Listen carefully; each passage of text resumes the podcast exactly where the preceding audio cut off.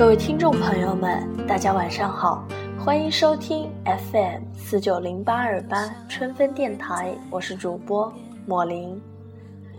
听说过一个具有传奇色彩的学长的故事，说起来那是一桩微不足道的小事儿。学长酷爱打魔兽，水平也很高，但他的女朋友很讨厌他玩游戏。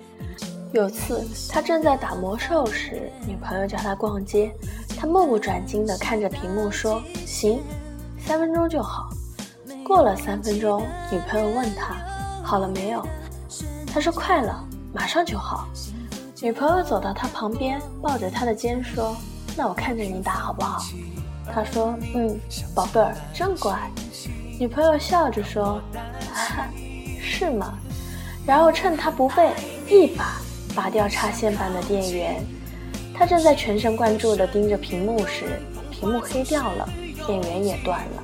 他登时气血上涌，抓起鼠标，但是并没有砸下去。他抬起手之后，就把鼠标放下了，像什么事情都没有发生过一样。然后转过身说：“不好意思，宝贝，我超时了，现在就陪你去逛街。”他女朋友也愣住了。他原以为他至少要发发火、生生气，但他的表现就好像刚才是自己正常关机一样若无其事，甚至连一句“我靠”都没有说。后来女朋友跟别人讲起此事，这段故事就流传开了。再后来，我有幸认识了这位学长，有次一起吃饭，我问起这段事，我说：“很好奇，你当时为什么一点火都没发？”他说：“你觉得？”女朋友重要还是魔兽重要？我说，当然是女朋友重要。他说，那就是了。我说三分钟结束，到了三分钟还没结束，他来把电源断掉，有什么错呢？既然他没错，我干嘛要发火？我见过好多酷爱玩游戏的人，但能做到这种地步的，只此一例。有句话说，牌品即人品。或者酒品即人品，这些话实在很有道理。好多人在拿了一副好牌之后，就忍不住得意忘形、溢于言表；打错一张牌，就忍不住愤懑不已，甚至破口大骂。假如一个人打牌一整个下午，而你从他面部表情中完全看不出他内在情绪的起伏变化，那么这样的人，你就算把他放进政治局，排名应该都不会靠后。更不至于被踢出局。那位学长所在的县城有两所高中，一中和二中。有几年学生都喜欢打羽毛球，一中打羽毛球打得好的人是 Y，二中打羽毛球打得好的人是 L。他们都能把自己学校的其他人比下去一大截，也因此觉得自己是整个县城里打羽毛球打得最好的人，不把对方放在眼里。于是就有人撮合他们打了一场比赛。到了比赛那天，Y 来到赛场，发现 L 居然是穿着牛仔裤和拖鞋过来打比赛的。前一局八个球，Y 打出了八比零。第八个球之后，L 撑不住了，从书包里拿出短裤和运动鞋换上。换上之后，L 还是打不过 Y。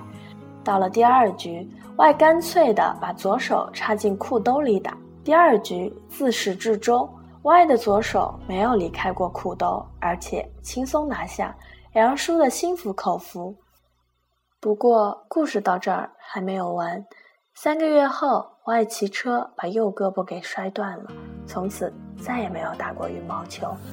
这里还不是结束，再后来，Y 和 L 恰巧考进同一所大学，L 是校羽毛球队的一号选手，而 Y。早已不再打球，也没有人知道他会打羽毛球。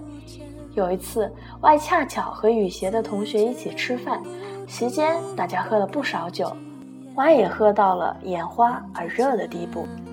饭桌上有人聊到，L 在和另一所高校的羽毛球比赛中大出风头，打到后来甚至左手插进裤兜里拿下了比赛。Y 听到之后哈哈大笑，说。老子当年，一桌人愣住看 Y，这时候 Y 停住了，放下酒杯说：“哎，老子当年一斤白酒下去都没事儿，现在两瓶啤的就高了。没错，我爱就是上面那个打魔兽的学长。而我想说的是，若想了解一个人，不要看他心平气和的时候，不要看他彬彬有礼的时候，不要看他容止安详的样子，而要看他困顿窘迫的时候，看他劳碌倦怠的时候，看他寂寞伤感的时候，看他意气风发的时候。看他愤怒沸腾的时候，越是这些时候，就越容易清晰地认识这个人。一个人最大的勇敢，不是打败征服别人，而是打败征服自己的义气。一个人在言辞激昂的时候，能够截然打住；在意气慷慨的时候，能欣然收住；在怨气沸腾的时候，能阔然消住。这种人，不想成为传奇，都难。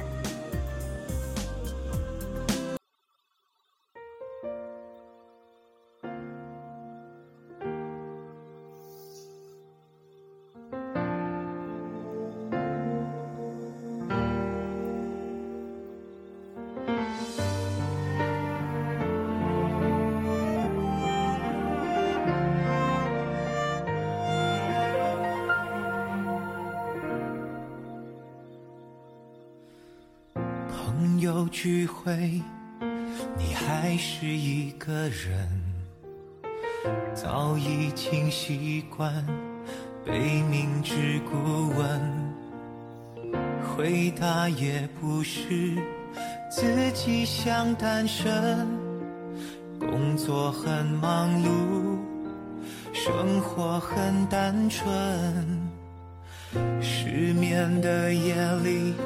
也会感觉冷，谁不曾尝过缘浅情却深？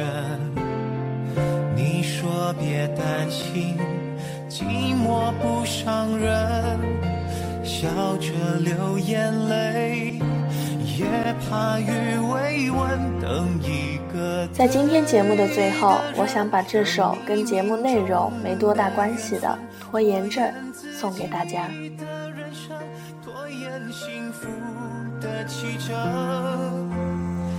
给他的爱是你的青春，却再也不敢去奢求永恒。等一种新可能，等你和我的缘分，拖延爱情的戏份。拖延未来的剧本，给你的爱是我的温柔，却只愿为你，为你耐心保存。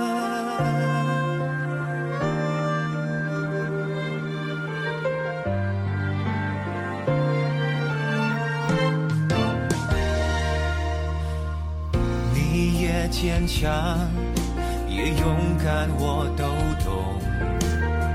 脆弱的时候更让人心疼。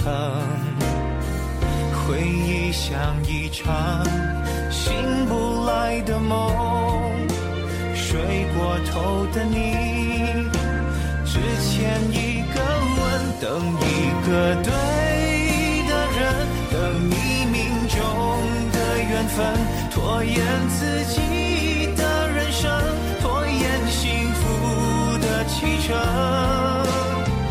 给他的爱是你的青春，却再也不敢去奢求永恒。等一种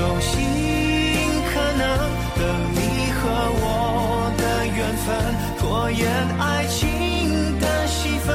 拖延未来的剧本，给你的爱是我的温柔，却只愿为你，为你耐心保存。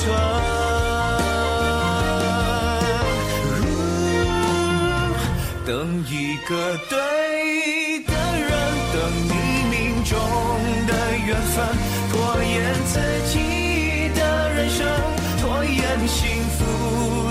启程。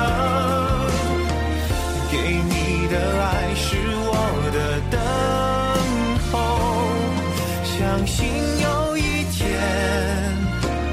故事总会发生。